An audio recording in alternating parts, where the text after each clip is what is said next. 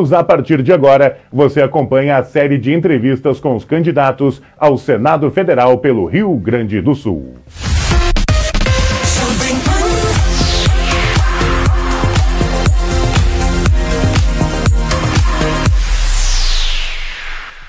Grupo RS Com nas eleições 2022, a partir de hoje, 1 de setembro, uma série de entrevistas, primeiro com os candidatos ao Senado Federal pelo Rio Grande do Sul e depois com os candidatos ao governo estadual.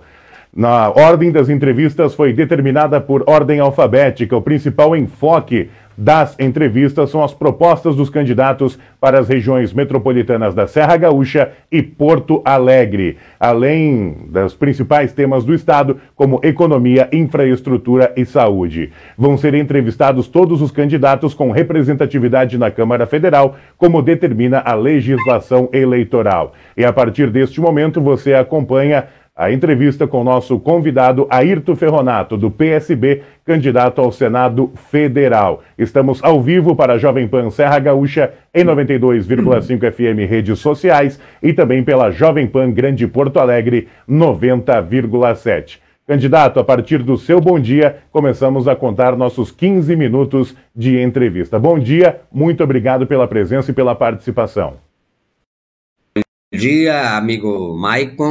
Quero trazer um abraço a ti, aos telespectadores e ouvintes, e dizer da satisfação de estarmos aqui na nossa Jovem Pan Serra Gaúcha, conversando com a Serra, com a região metropolitana daí, com a região metropolitana de Porto Alegre, né? E dizer da minha satisfação de estarmos aqui é nesta manhã para tratarmos de questões essencialmente da nossa região. Né? Se me permite, me apresento rapidamente. Eu sou vereador de Porto Alegre no sexto mandato e eu assumi pela primeira vez aqui na Câmara em 1989. Eu tenho lá uma longa experiência no parlamento aqui de Porto Alegre, tenho consciência que posso contribuir com o Estado.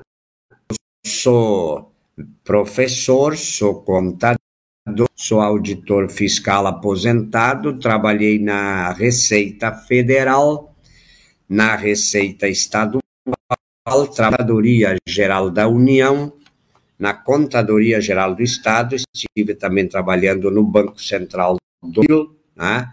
Eu sou filho de agricultor, né? E fui também missionário. Tenho experiência área das finanças aí de mais de 45 anos e tenho consciência de que contribuí uma vez eleito para as soluções das nossas questões aqui do Estado e ajudar o nosso povo aí. Portanto, é uma satisfação bastante intensa estar aí contigo e deixar um abraço a todos os nossos, repito, telespectadores e ouvintes. Satisfação. Candidato, ah, quais os principais projetos, o principal viés da sua candidatura ao Senado Federal?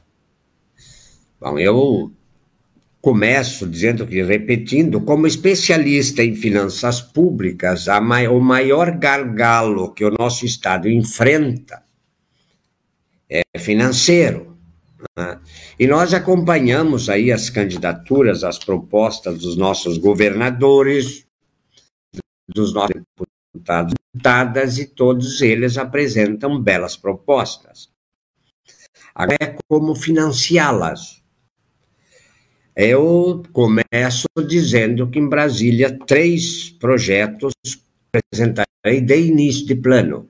Né? Em primeiro lugar, a questão da negociação da pública do Estado. O Estado é, pediu, tomou, recebeu lá na negociação 10 bilhões, né? pagou 26 e ainda deve 85 bilhões. Por que este valor astronômico de dívida? Porque, na verdade, tivemos sim uma cobrança de juros inaceitáveis e uma correção inadequada.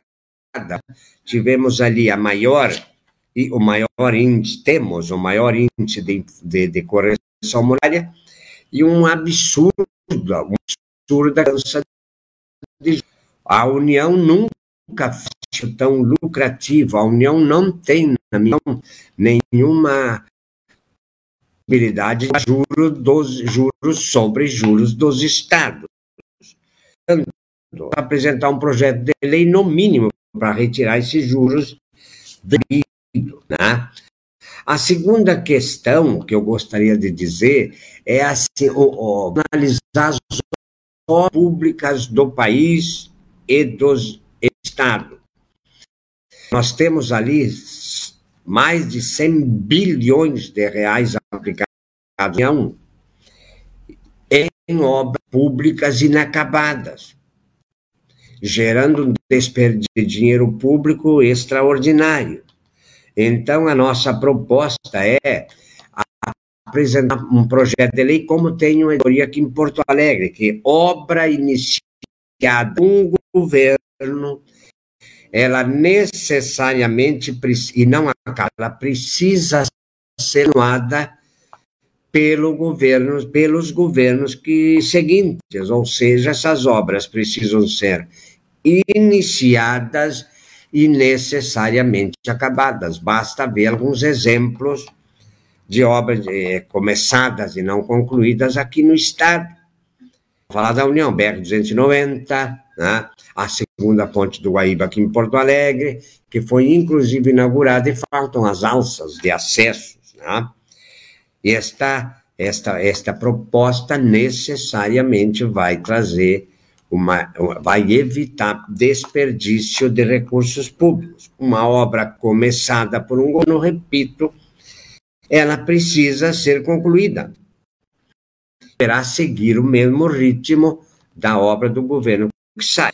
E a terceira questão, a União está tomada né, a fazer benesses com o chapéu alheio, essencialmente com os nossos estados e os nossos municípios. Ela repassa encargo cada vez mais e não repassa recursos. Isso acompanho há muito. A terceira proposta, o terceiro ponto que eu imediatamente vou apresentar é que toda vez que a União repassa encargos, obrigações para estados e municípios, elas, é, a União precisa e deverá repassar o recurso, ou seja, ela repassa o encargo e vai repassar também o dinheiro para fazer frente às despesas delas decorrentes. Porque a União passa encargo, diminui receita e só promessa, jamais repassou o tamanho do recurso necessário para sua execução. Portanto, estes três projetos no mínimo, eu apresentarei de início para ajudar o Estado financeiramente e, essencialmente, também os nossos municípios. Recebem encargo e não recebem recursos. E a, as necessidades do nosso povo gaúcho são na saúde, na infraestrutura, aí, precisa sim de uma modificação Cultura Federativa do Brasil. Então, essa primeira proposta, dentre outras, que eu apresentarei, uma vez eleito senador da República do Rio Grande do Sul. Candidato, então, nós temos 8 minutos e 40 ainda de entrevista. Gostaria de tratar de outros temas também bastante importantes, mas já que estamos falando de finanças, o governo federal recentemente aprovou a entrada do Rio Grande do Sul no regime de recuperação fiscal e que também Sim. estabelece um teto de gastos ao novo governador Sim. por conta das eleições. Mas isso precisa ser votado no Congresso. Qual é a sua postura e o que pensa sobre esse plano de recuperação fiscal? Sim. Ah, eu, eu, acredito que o plano teria algumas coisas que necessariamente precisam ser inseridas. Né? Agora, a forma que ele está apresentando contra. E nós não podemos é, aceitar a ideia da confissão da dívida que o nosso candidato, o nosso agora candidato ao atual governador também assinaram. Né? Sou contra a forma que ele está, porque não traz nada de importante para o nosso Estado.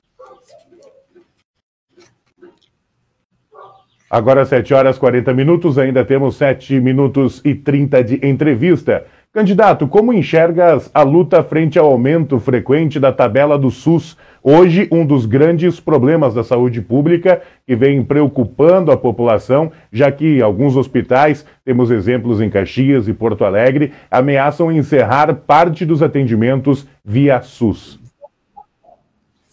Muito bem. Nós, temos, nós estamos numa formatação de chapa, onde o governador Bogo, nós temos a nossa é, vice-governadora Josi Paz, eu concorro com a duas suplentes mulheres também, a nossa Sani e a nossa Fabiane, duas mulheres, e o nosso governo tem apresentado postas muitas propostas com relação à saúde, né?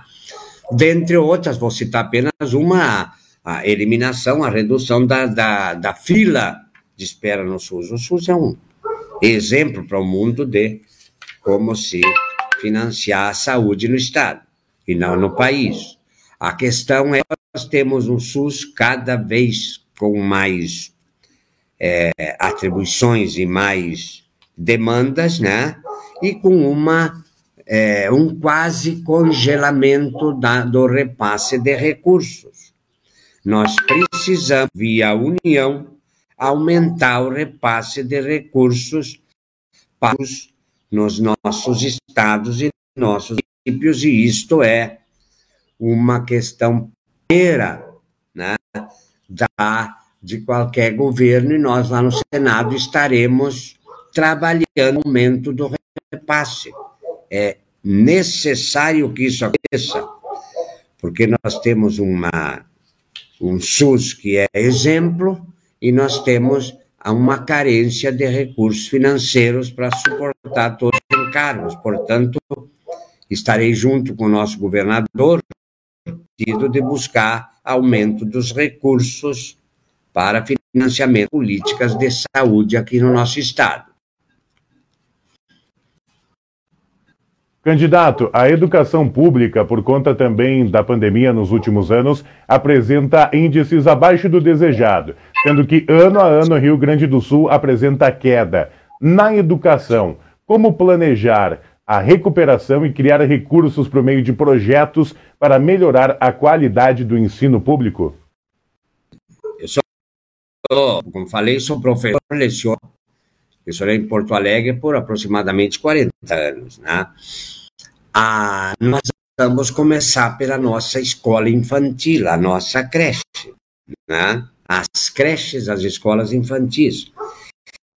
Em Porto Alegre não é diferente na esmagadora maioria dos municípios gaúchos, que nós temos uma fila de pais e mães para colocar seus filhos nessas escolas muito grande. Portanto, uma das primeiras questões a enfrentar é a questão do repasse de municípios para fazer frente à nossa necessidade de ampliar a rede de escolas infantis. É a primeira questão.